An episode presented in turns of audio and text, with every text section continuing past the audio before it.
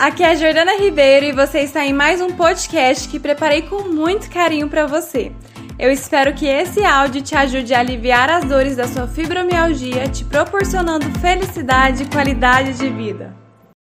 E aí eu perguntei, Kátia, será que você estaria se olhando dessa forma que você está hoje se você não tivesse fibromialgia?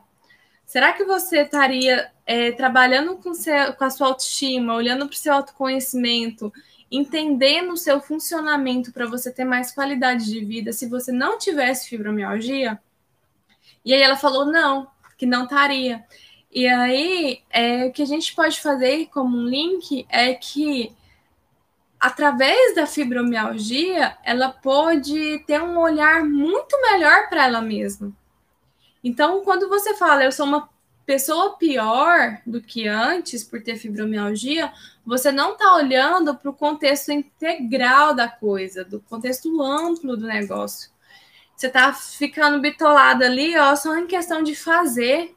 Fazer por fazer, você já fazia. Será que você parava para ver o que, que você está realmente fazendo? Para entender? Ou você já tá, você fica sempre no automático, ó, eu faço porque tem que fazer e pronto. Agora, a fibromialgia, ela te proporciona você fazer, pode ser que seja menos, mas presente, com mais qualidade, porque você está alinhando aqui no agora.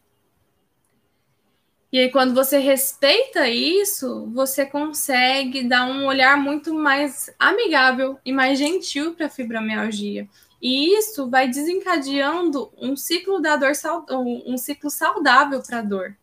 Porque aí você vai ficando mais relaxada, você não se cobra, suas dores vai diminuindo a intensidade, você vai controlando aí a questão das dores e a sua vida fica muito mais gostosa de ser vivida.